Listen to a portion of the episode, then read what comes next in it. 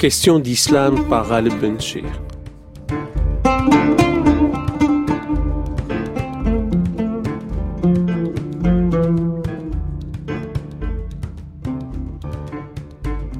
Aujourd'hui, nous parlons de sotériologie, de ce discours, cette étude, cette approche rationnelle du salut, le fait d'être sauvé en contexte islamique et dans la théologie islamique en comparaison aussi avec d'autres traditions religieuses et notamment dans la théologie chrétienne et peut-être même l'approche de la sotériologie dans euh, l'Ancien Testament. Et pour aborder ce sujet éminemment théologique, j'ai plaisir de recevoir l'islamologue Youssouf Sangaré. Bonjour.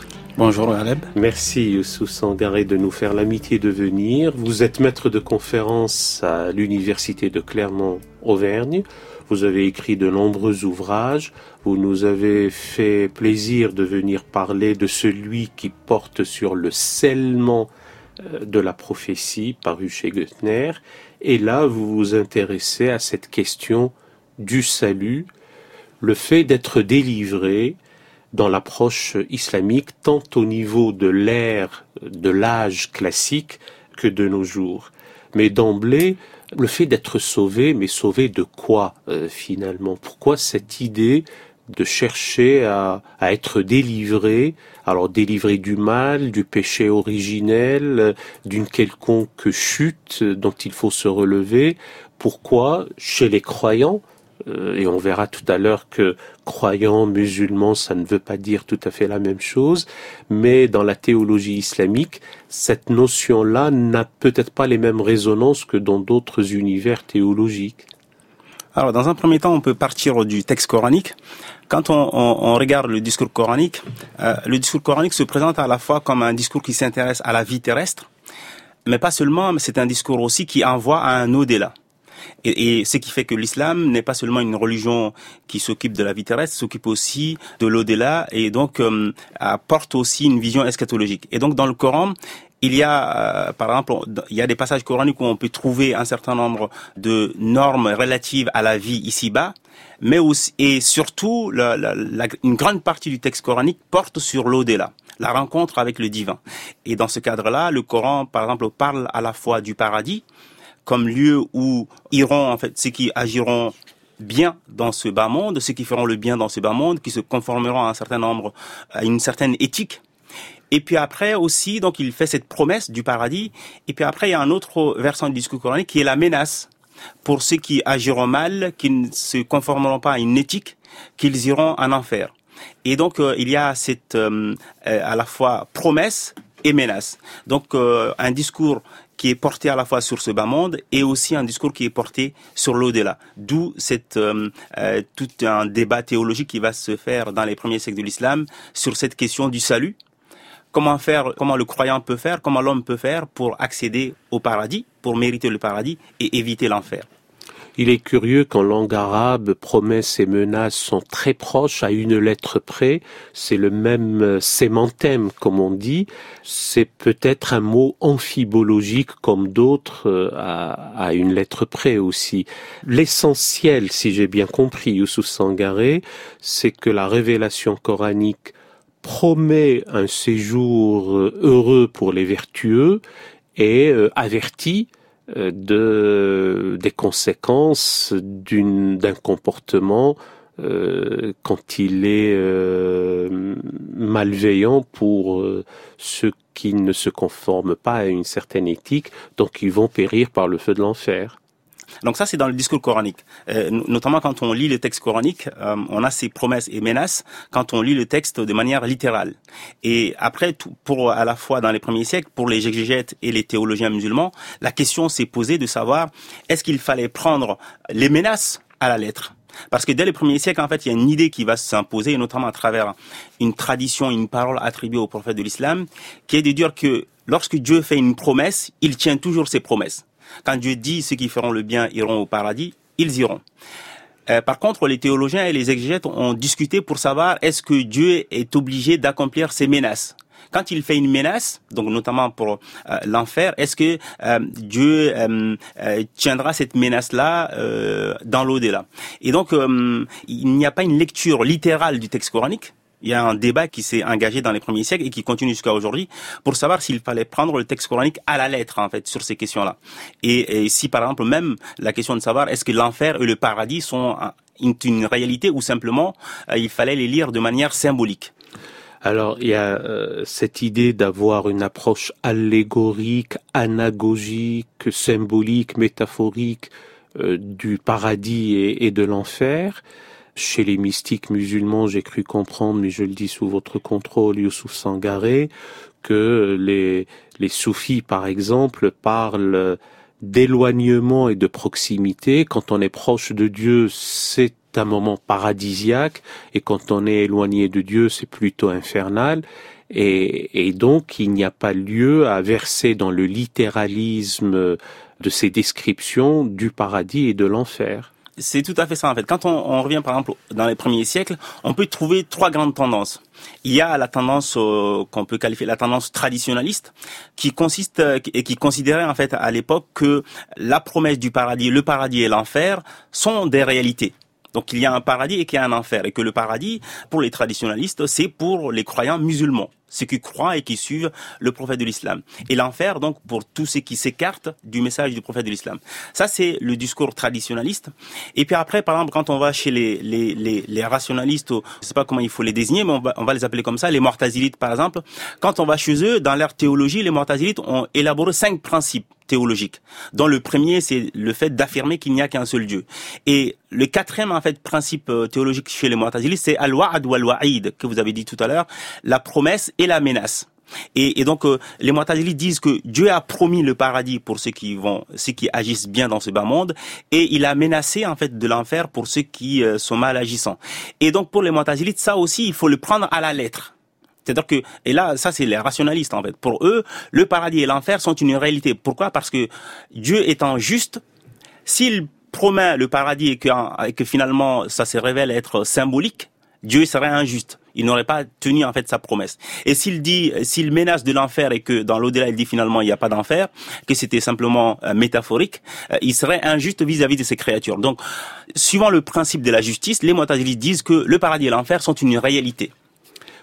Mais même si, euh, voilà, il y a des courants en fait dans le mortasilisme, on peut trouver des, des interprétations qui s'écartent de ça. Alors il y a une troisième tendance, peut-être que je vous ai une troisième tendance qui est la tendance euh, mystique que vous avez résumée tout à l'heure, qui est de dire que qu'on peut, par exemple, qu'on peut retrouver chez Ibn Arabi, qui est de dire que le paradis et l'enfer sont finalement, il faut les prendre de manière symbolique.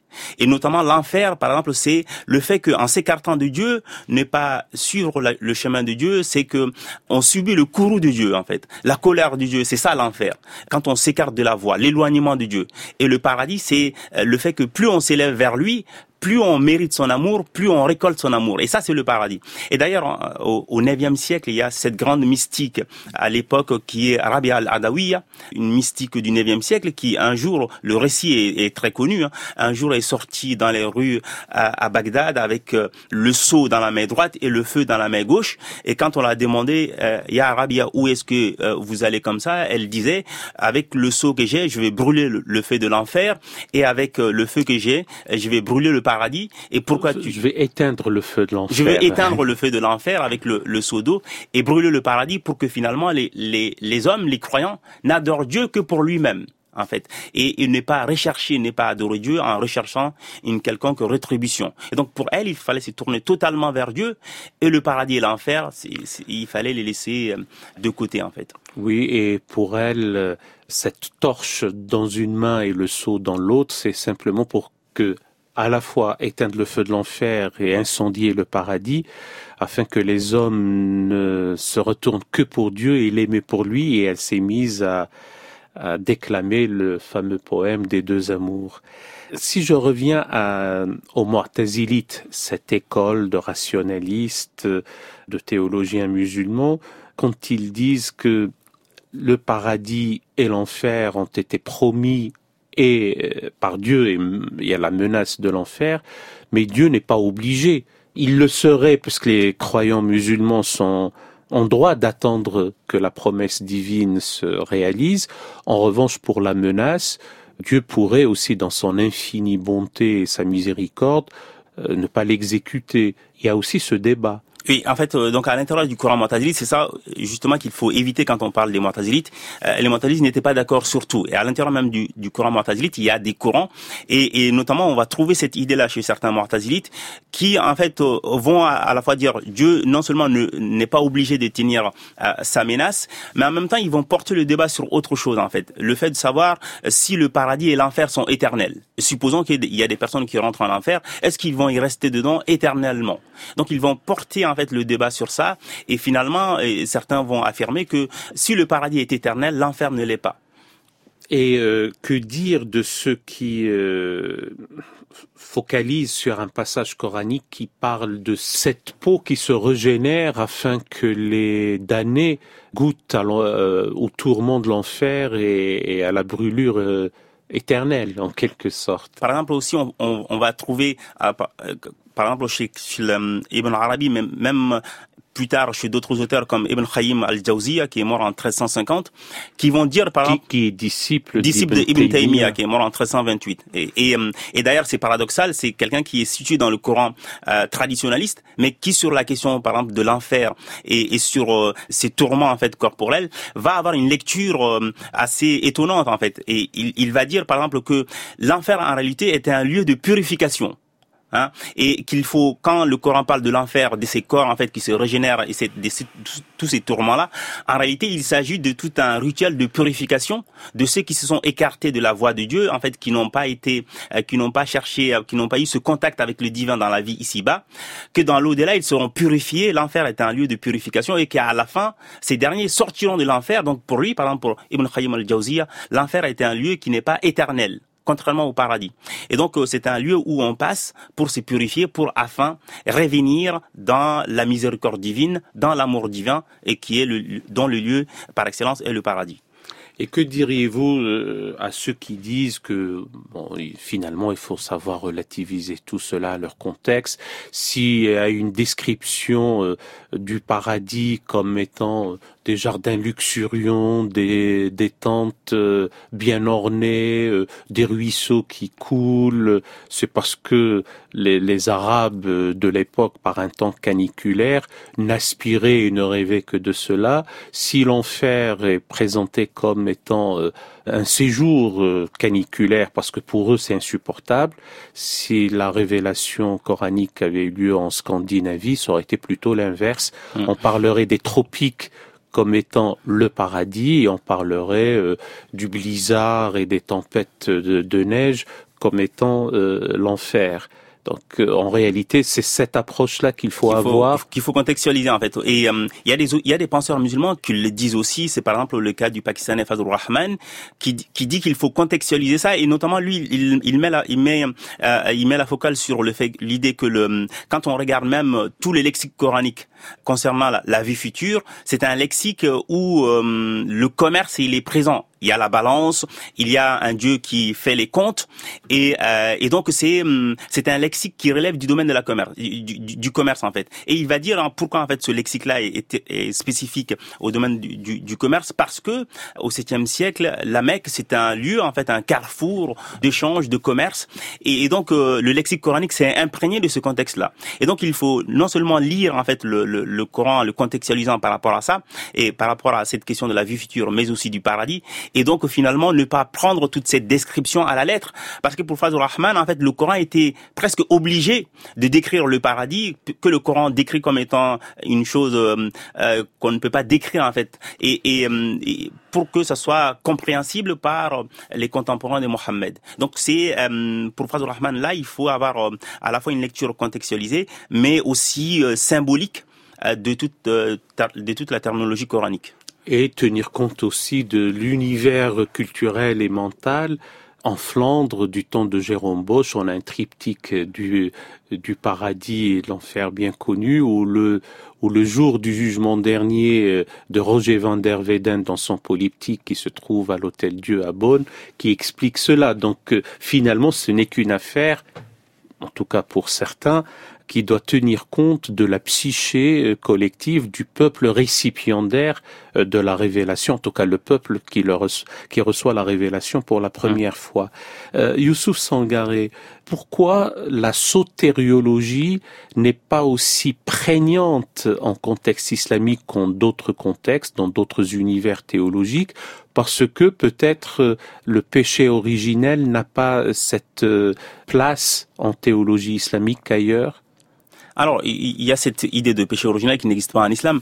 Toutefois, en fait, je dirais pas que ce n'est pas hum, cette euh, idée de sotériologie n'est pas très présente. On la retrouve en fait, par exemple, Ibn Khayyim al-Jawziyya que j'ai cité tout à l'heure, qui a consacré un, un, un, livre volumineux sur sur cette question-là et qui est un livre qui est vraiment consacré uniquement à la description du paradis.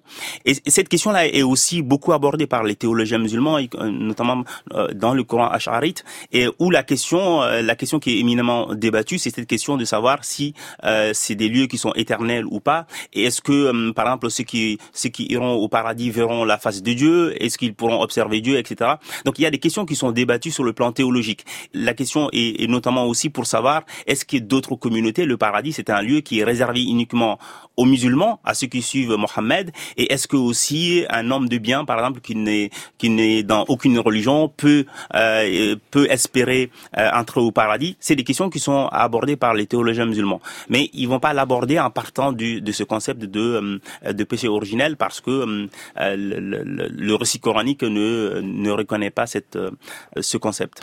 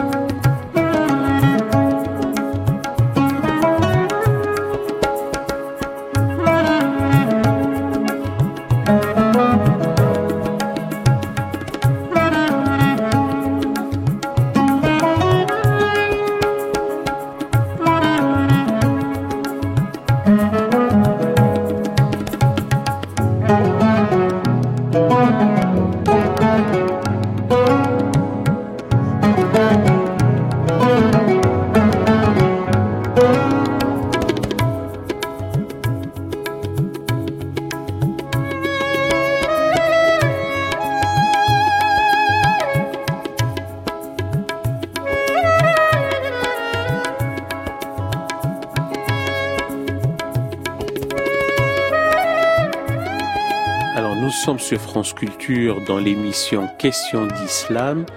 Aujourd'hui, nous parlons de sotériologie, nous parlons de salut, d'âme sauvée dans la théologie islamique, mais euh, il y a aussi une approche comparative avec d'autres univers euh, théologiques, avec l'islamologue Youssouf Sangaré, Youssouf Sangaré, maître de conférence à l'université de Clermont-Auvergne et auteur de nombreux ouvrages. Euh, pour cette deuxième partie, euh, Youssouf Sangaré, si on se tient euh, uniquement à la lecture du Coran, en réalité, il faut faire le bien, croire en Dieu et faire le bien. Il n'est pas dit qu'il faut nécessairement croire en la mission prophétique ou pas. C'est déjà une question débattue et aussi étonnant que ça puisse l'être, et vous, vous, le mettez en avant, c'est que le, musulman n'est pas celui qui suit la prédication mohammedienne, mais c'est plutôt le croyant, et le musulman, c'est celui qui se remet à Dieu.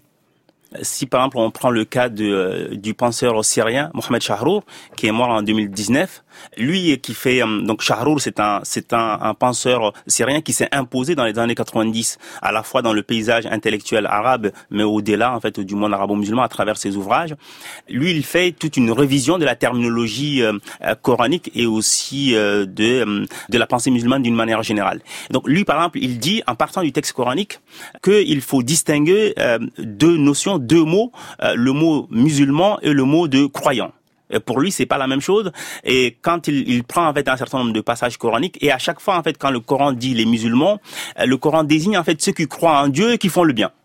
Hein, d'une manière générale. Et donc Shahrour dit un musulman, et c'est quelqu'un qui croit en Dieu et qui fait le bien. Donc, euh, et il dit, Shahrour, par provocation, par exemple, il dit, en réalité, euh, presque l'ensemble de l'humanité aujourd'hui, on peut les appeler comme étant les musulmans. Donc, ce qu'on appelle les musulmans aujourd'hui, lui, il dit non, non, non, on se trompe de terminologie. Et donc, Shahrour... Ce sont en gros les mahométans, si on revient aux turqueries de Molière. Oui, et, puis après, donc, il prend en fait euh, le, le, deuxième mot qui est croyant, en disant que un croyant pour le Coran, mu'min, c'est quelqu'un qui est qui croit en Dieu, qui suit Mohammed et qui se conforme donc aux prescriptions culturelles en fait de euh, de son message. Et donc là, ce sont les croyants. Et donc lui, il dit en fait, ce qu'on appelle aujourd'hui les musulmans, il fallait, il faut les appeler les croyants. Et Charro, en fait, là, c'est pas simplement, c'est pas un travail simplement qui est terminologique. Ça a des conséquences sur la question du salut, en fait. Et donc, par exemple, Charro, il va revenir, il dit, aujourd'hui, si je m'adresse à quelqu'un qui s'est dit musulman, si je lui dis, le paradis est pour qui? Et l'enfer est pour qui? Il dit presque de manière, euh, de manière avec un réflexe communautaire, les musulmans diront le paradis, ben c'est pour les musulmans. De la même manière qu'un chrétien pourrait dire la même chose. Et Shahrul dit non, non, non. Quand on regarde le texte coranique, nulle part le Coran ne dit le paradis est réservé à telle ou telle communauté on ne trouve pas de passage dans le Coran où on peut trouver ce type de, de, déclaration. Et puis après aussi, Charles il revient sur quelque chose en lisant en fait les passages coraniques qui, concernent le paradis et l'enfer. Il va dire qu'à chaque fois le Coran évoque ces deux lieux, le Coran euh, va lier par exemple l'accès au paradis au fait de croire en Dieu et d'accomplir le bien. Et donc Charles il, va dire que dans la soteriologie coranique, ce qui est déterminant, ce sont des valeurs éthiques. Et notamment, Shaharul, donc il va dire c'est quoi ces valeurs éthiques? Et lui, il dit ce sont des valeurs qui sont universelles. Et notamment, il va dire ce sont les dix commandements. Hein, les dix commandements de Moïse et qui sont repris dans le texte coranique qui se retrouvent dans le texte coranique d'une manière éparse et que en réalité quiconque fait le bien et se conforme à ces dix paroles, à ces dix commandements, est sauvé. Pour Charles, en tout cas, c'est le cas. C'est-à-dire que toute personne, parce que pour lui, ce qui est déterminant pour le Coran, alors encore une fois, pas pour les auteurs musulmans, pas pour tel ou tel auteur musulman, mais pour le texte coranique, ce qui est déterminant pour le Coran, c'est de croire en Dieu et d'accomplir le bien.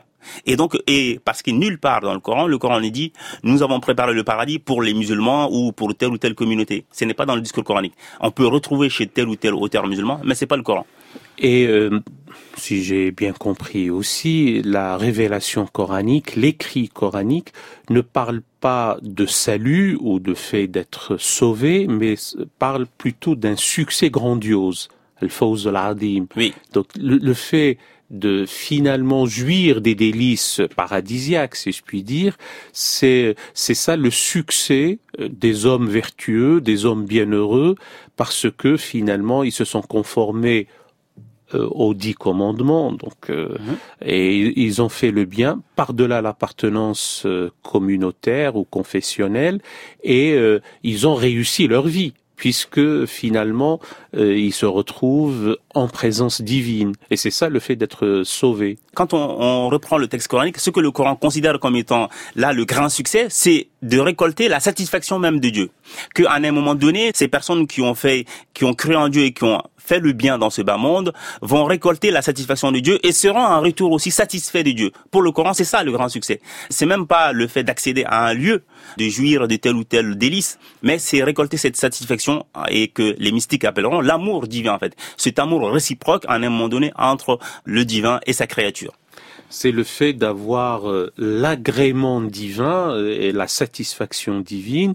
Et le comble de tout cela, c'est que lorsque cette satisfaction et cet amour sont réciproques. C'est ça. C'est ça le fait, encore une fois, d'être sauvé. Et vous nous avez dit, euh, Youssouf Sangaré, que comme il n'y a pas de péché originel, que même ce péché, à supposer qu'il en soit un, celui de la transgression, de l'ordre divin de ne pas manger d'un mmh. arbre particulier, ce péché a été absous ou en tout cas racheté par l'éviction même du paradis. Euh, le reste, euh, l'aventure terrestre devient une affaire euh, humaine et c'est comme ça que l'homme a acquis sa liberté, mais aussi dans un pacte prééternel, le fait de reconnaître la Seigneurie divine. Oui, et, et, tout ça en fait sur le fondement de euh, du taklif, de la responsabilité en fait, et qui est un mot aussi que Shahrour remet donc euh, dans cette euh, sur cette question de la de la le fait que cette aventure humaine est un pour lui en fait c'est un contrat un pacte entre le, le divin et l'humain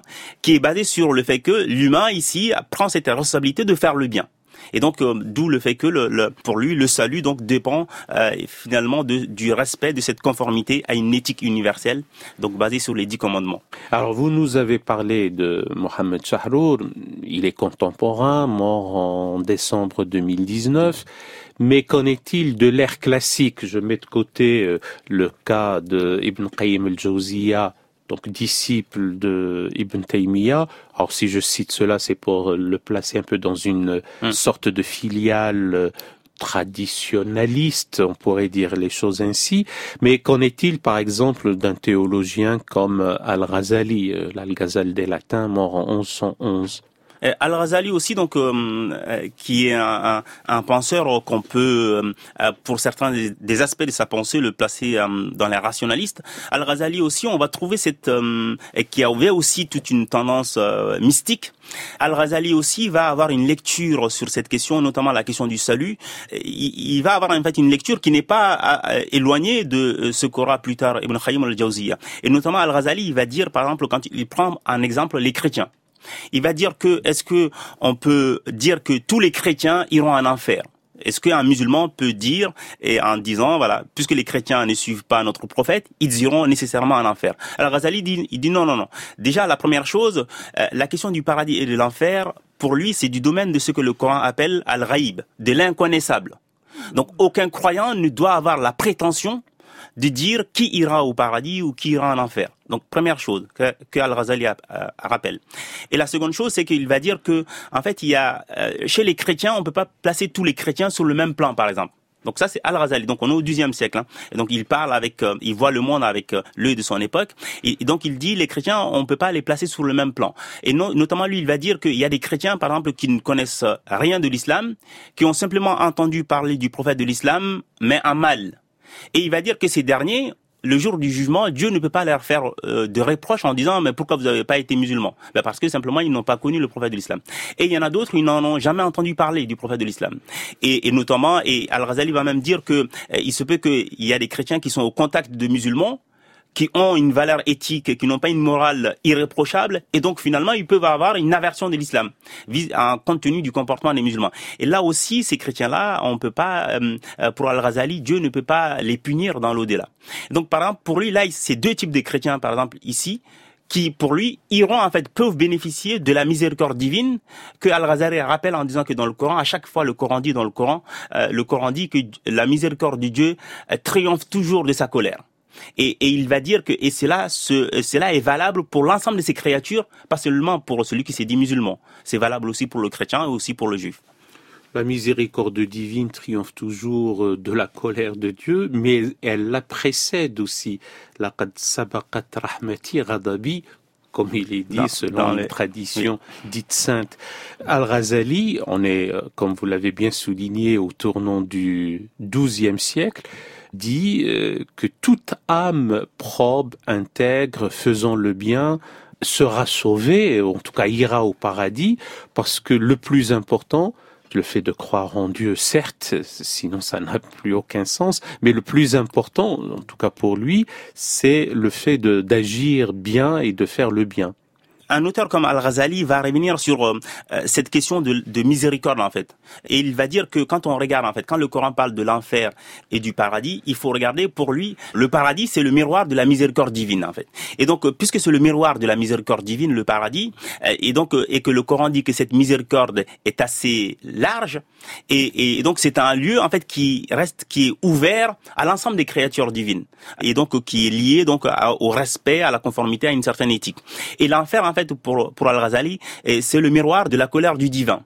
Et puisque cette colère-là ne peut pas être éternelle, Al-Ghazali dit Dieu ne peut pas être éternellement en colère, par conséquent Dieu ne peut pas punir éternellement ses créatures, parce que ça reviendrait à une vengeance du divin sur ses créatures. Et donc pour Al-Ghazali par exemple, quand on se pose la question est-ce que l'enfer est éternel? Si la colère de Dieu ne peut pas être éternelle, donc l'enfer ne peut pas l'être. Par contre, la miséricorde de Dieu étant éternelle, le paradis peut être éternel. Et d'ailleurs, Al-Ghazali, en fait, il signale dans le lexique coranique, il dit, par exemple, quand on regarde le Coran, on va trouver, en fait, l'expression Khuld, le paradis éternel, ou le paradis de l'éternité. Mais ce lexique-là, dans tout le Coran, dans plus des les 6000 versets du Coran, on n'a pas l'équivalent pour l'enfer. Nulle part le Coran ne dit qu'il y a un enfer d'éternité ou d'éternel. Et Al-Ghazali donc dit là, c'est aussi dans cette lexique du Coran, mais là il y a quelque chose qu'il faut remarquer, c'est qu'en réalité l'enfer n'est pas éternel, mais le paradis l'est. La, la, miséricorde de Dieu est éternelle, sa colère ne l'est pas. Oui. Et si on reste dans ces descriptions-là, le paradis a une vastitude, une étendue euh, qui est celle des cieux et de la terre, alors que l'enfer est plutôt réduit et qui peut se remplir assez facilement et le paradis euh, contenir toutes les bonnes âmes. Euh, ce sont des descriptions euh, de la sorte. Et comment se fait-il alors que de nos jours, le fondamentalisme aidant, hélas, certains non seulement ne cherchent pas à se sauver eux-mêmes, mais ils se mêlent de la vie d'autrui pour les sauver de ne pas aller euh, en enfer et plutôt d'aller au paradis. Et c'est ainsi que le dogmatisme et le fondamentalisme euh, ont des méfaits terribles. On voudrait en quelque sorte faire le bonheur d'autrui malgré lui c'est vraiment le, reflet aussi de la comment dirais-je de la simplification de la théologie musulmane parce que là quand on aborde ces sujets-là les auteurs qu'on vient de citer c'est des auteurs qui euh, prennent au sérieux le discours coranique et donc ils tiennent compte aussi de la complexité du discours coranique, de la polysémie du discours coranique. Et, ceux que vous venez de citer, les littéralistes, ou ceux qui cherchent à sauver autrui, euh, ben, c'est souvent ceux qui euh, simplifient ce discours-là et pensent que euh, tout est à prendre à la lettre dans le Coran, alors que les auteurs qu'on vient de citer dans les premiers siècles sont des auteurs qui quand même essayent de voir au-delà de la lettre le, le, message spirituel et profond qu'il y a derrière en fait chaque passage coranique. Donc là, on est quand même on est dans un discours où il y a une certaine élévation à la fois sur le plan spirituel et sur le plan rationnel aussi. On essaie de débattre pour savoir est-ce que c'est éternel ou pas, et, déjà et qu'il ne, faut pas faire d'outrecuidance en voulant euh, décider qui ira au paradis et qui n'ira pas, et, qu'il faut d'abord se, se, soucier en fait de son rapport à l'éthique, à cette éthique universelle, alors que aujourd'hui, oui, on a des tendances qui euh, pensent déjà que le paradis est gagné pour eux et que donc euh, puisqu'ils ont le paradis qu'il fallait, il faut aussi conduire les autres à y être. Mais ça, et, et que diriez-vous, Youssou Sangaré, à ceux qui pensent que c'est le respect euh, au pied de la lettre et, quasi névrotique, même dans certains cas obsessionnel, de la norme canonique telle qu'elle est définie d'ailleurs par des hommes qui font euh, entrer au paradis et si on s'écarte, bon, on va en enfer. Ça n'a pas une approche à la fois pardonnez-moi le terme, un peu fragilisant l'esprit et infantilisante, voire dans certains cas, c'est quelque chose de débilitant on est dans, dans cette euh, dans cette euh, simplification en réalité de l'islam à excès et, euh, et donc et d'ailleurs Fadl Rahman en fait il ce pakistanais en fait qui est mort en, en, 1988 il disait qu'à un moment donné les musulmans l'islam ce n'est plus la religion de où on croit en, en un dieu unique mais c'est la religion où en réalité on a l'amour de la loi par excès et donc, et, et, lui, il dit en fait, cet amour de la loi à, à excès, que l'on retrouve en islam. Et donc cette conformité, il dit en fait, ça finit par transformer Dieu, ça fait de Dieu un gendarme et qui vous attend au coin de la rue avec son radar et euh, à chaque fois que vous faites, euh, vous dépassez la limitation de vitesse, et, etc. Vous allez récolter tout de suite euh, les frais. Et donc Fadl Rahman, il dit cette, cette, cette religion, c'est une religion névrotique et qui n'a rien à voir avec l'islam que lui il appelle l'islam originel et qui est le fait que en fait en réalité même un homme qui fait le bien ben, il sait pas demain Dieu il dit en fait Fadl Rahman dit que dans le Coran dans le discours coranique Dieu laisse toujours une, certaine obscurité même pour ceux qui font le bien. Est-ce qu'ils iront le paradis ou pas? C'est toujours ça dépend toujours de la volonté divine. Parce que dans le Coran Dieu fait toujours ce qu'il veut. Et Fadl Rahman dit même un homme peut faire le bien et demain il, il, dans l'au-delà son salut n'est pas assuré il ira en enfer. Mais il dit en fait si cet homme il est satisfait d'aller en enfer eh bien, c'est euh, ça montre en fait sa, totale soumission à Dieu. Et, donc, euh, je pense qu'il faut revenir à des auteurs comme Fazl Rahman pour essayer de retrouver cette complexité de la théologie musulmane et aussi ce qui fait euh, sa, sa profondeur sur le plan spirituel. Ça, c'est l'exemple de cette femme qui qui était d'une stricte observance en ce qui concerne les fameux cinq piliers de l'islam, qui jeûnait, qui priait, qui faisait l'aumône, etc. Elle s'acquittait de ses devoirs, mais euh, finalement son séjour au paradis n'était pas assuré parce que elle a enfermé une chatte sans lui avoir donné à manger. Oui. C'est ce qu'on rapporte. Voilà, ça, ça on trouve dans la tradition. Oui. Donc on trouve cela dans la tradition. La réalité des faits, c'est avoir un cœur aimant et croire en Dieu, ce sont deux choses qui garantissent, enfin garantissent, selon Fazlur Rahman et d'autres, ça ne garantit rien, Mm. mais en tout cas, ça fait approcher euh, le- le- au fait d'être sauvé. Je reviens à la sotériologie, donc c'est ça le plus important. C'est ça le plus et surtout il faut agir, il faut essayer d'être bel agissant et laisser Dieu décider et ne pas se mêler de euh, de l'accès au paradis des autres. Ça c'est très important pour un auteur comme Fazlur Rahman. Même même bien avant lui, on trouve chez d'autres penseurs aussi qui ont insisté sur ce point-là et en tout cas qui insistent sur la dimension éthique et euh, et notamment en fait ce que vous disiez tout à l'heure par rapport à, à, ces ces personnes ou ces littéralistes qui essayent de se mêler. Ces auteurs-là, depuis le, le, un autre pakistanais, Mohamed Iqbal, et euh, avant lui, et même avant lui en fait avec euh, Saïd Ahmed Khan, qui est mort en 1898, ce sont des auteurs en fait qui vont dire que d'une manière générale en islam, il y a une partie du texte coranique qui a été oubliée et c'est le partie essentielle du Coran, c'est l'éthique en fait. Que tout le discours coranique vise à cultiver une éthique chez l'homme, chez l'individu et dans la communauté, et que euh, le salut aussi est lié au respect de cette éthique-là. Et cette éthique-là est primordiale et fondamentale, et ce n'est pas le respect de telle ou telle pratique culturelle, de telle ou telle norme culturelle qui garantit euh, l'accès au, au, au paradis ou, ou, ou le d'être damné en enfer.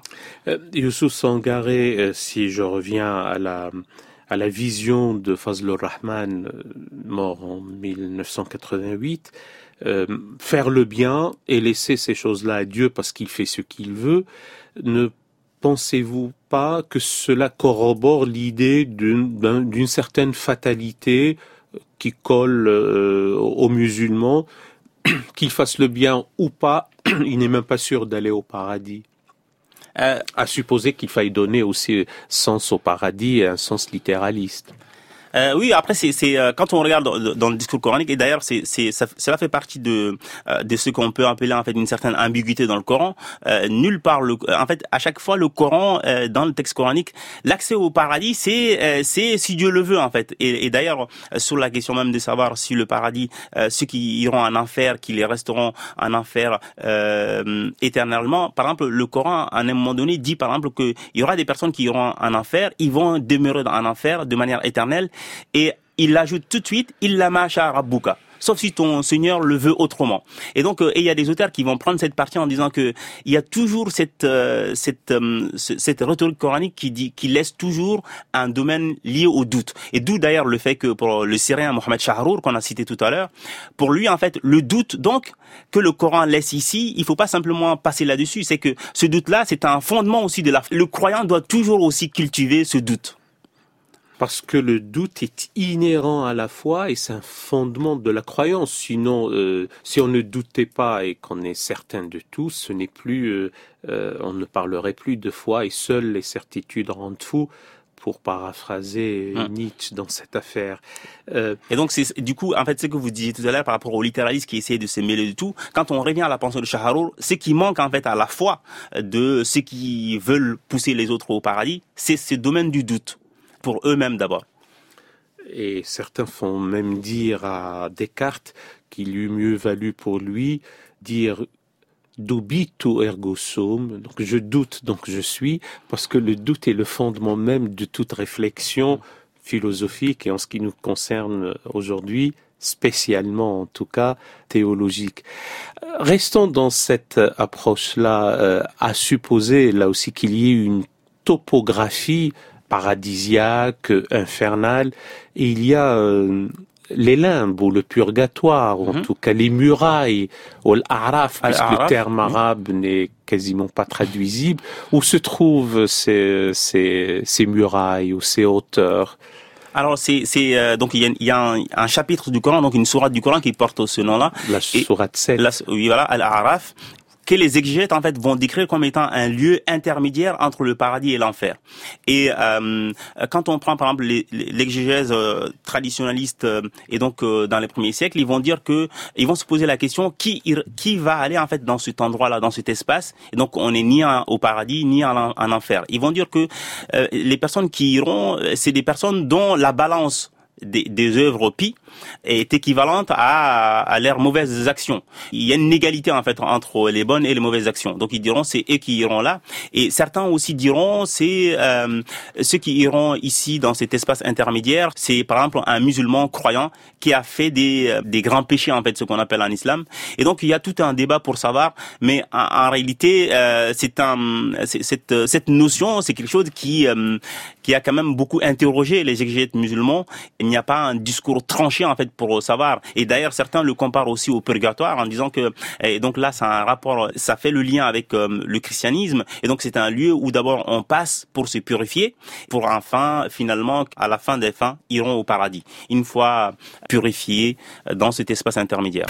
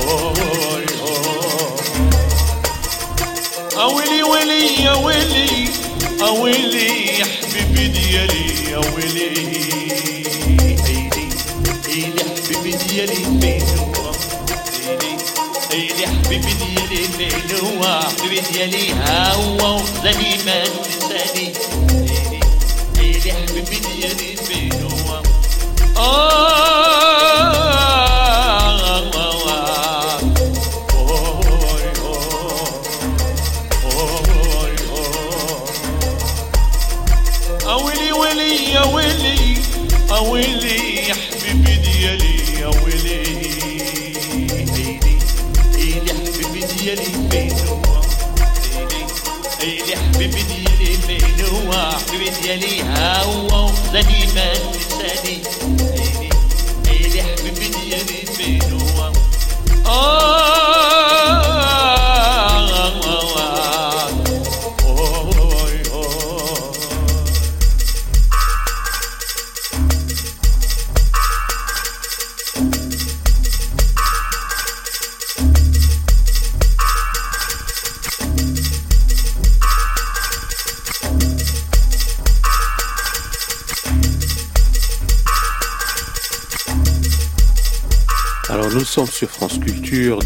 Questions d'Islam.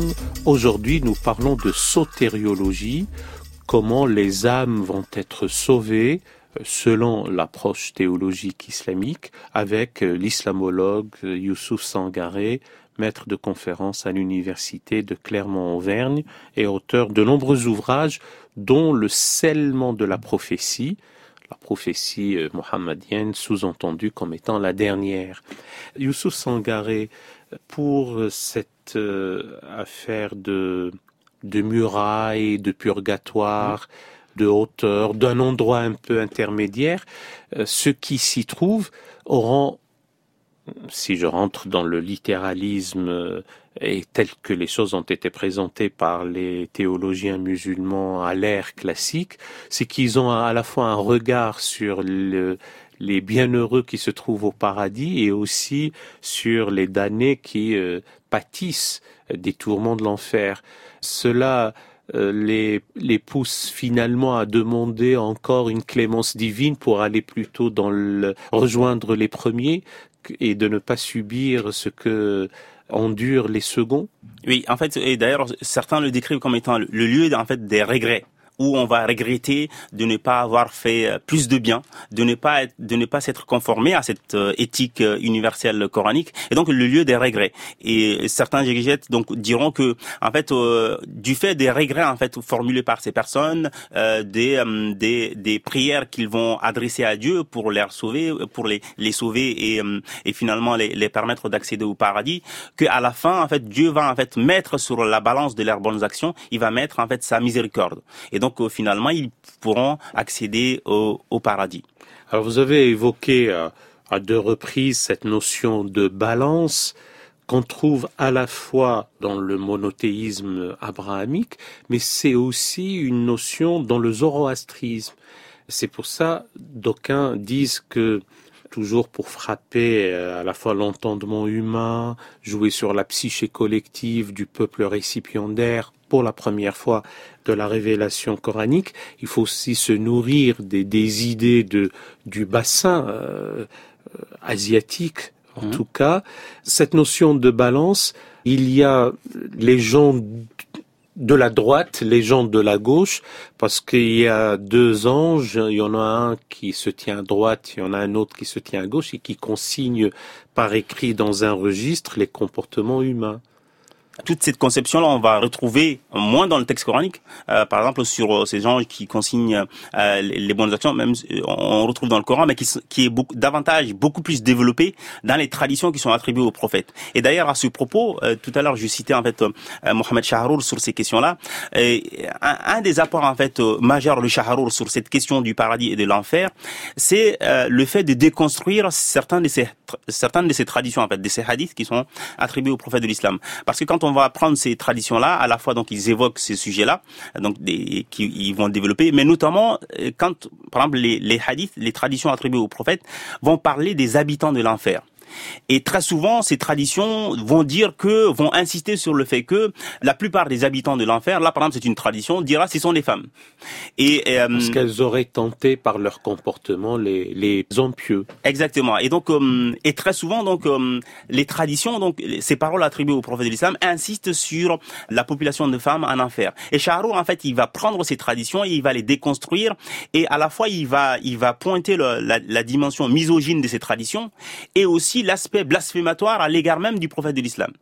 Et, euh, c'est-à-dire d'en faire euh, une figure misogyne à travers ces traditions euh, ciblant les femmes en fait. Et Charroul en fait il va il va essayer de, de voir comment quand est-ce que ces traditions sont apparues dans l'histoire de l'islam, dans quelle société et c'est des traditions qui reflètent en fait des mentalités en fait de, de l'époque mais qui sont rentrées dans les corpus des traditions des traditions musulmanes et et, et d'où le fait que pour Shahrour sur la question sur cette question du salut il faut plutôt se référer au texte coranique qu'à ses traditions.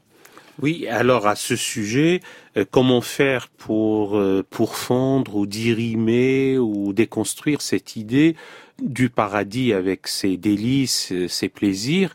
Je puis vous assurer, pour une fois, je dirais un avis personnel, que je n'ai jamais entendu de 72 vierges réservées à, à des martyrs que avant les, les, questions des attentats du 11 septembre et ailleurs. Donc d'où vient euh, cette littérature et d'où viennent ces idées d'un d'une présentation quasi physique des délices paradisiaques? Toujours, je vais rester sur sur euh, sur la pensée de Mohamed Shahrour, qui est de dire qu'en fait, à un moment donné, euh, c'est-à-dire que le, euh, lui, il va dire qu'à un moment donné, il y a des, des, à l'intérieur même de l'islam, certains en fait ont, ont, ont eu ce, besoin-là de transformer sa théologie spirituelle à une sorte de théologie, de théologie charnelle en fait, de se projeter dans l'au-delà. Tous ces plaisirs qu'ils n'ont pas pu avoir dans la vie présente ici, de se le projeter, de se le figurer dans pour l'au-delà et euh, quitte à tuer des, personnes euh, pour ça et en le justifiant au nom de l'islam. Et, d'ailleurs, lui, il va dire que et dans ce cadre, dans cette rhétorique en fait qu'on va trouver euh, chez, chez une, une, partie des musulmans, ce sont les traditions, les hadiths ici jouent un rôle majeur. D'où le fait que euh, toute une grande partie du travail de Shahrour, c'est euh, vraiment d'essayer de, de, montrer comment les traditions à un moment donné ont miné cette, cette ont miné en fait la religion musulmane et l'ont transformée totalement quand on le compare euh, par exemple, au discours coranique. Donc euh, finalement, ce discours récent avec des descriptions euh, quasi charnelles de ses plaisirs, c'est une réponse à une frustration dans ce monde-ci. Il y a des psychanalystes qui le, qui le, qui le disent et, euh, et, et c'est, une question qu'on peut, euh, qu'on peut légitimement se, se poser. Euh, et, et, notamment aujourd'hui, il y a de plus en plus une fixation sur ça. Alors que tout à l'heure, on a parlé des premiers siècles de l'islam, où là, on est, on essaye de comprendre en fait la profondeur du discours coranique.